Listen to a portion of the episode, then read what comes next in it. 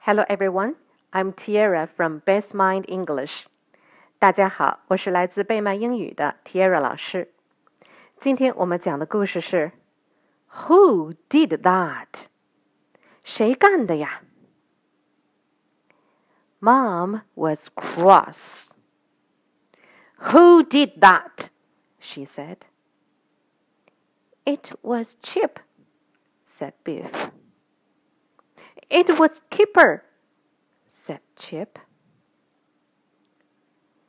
It was floppy, said Kipper. It was floppy, said Biff. It wasn't floppy, said Dad. It was me. 好了，今天的故事就到这里了，晚安了，Good night。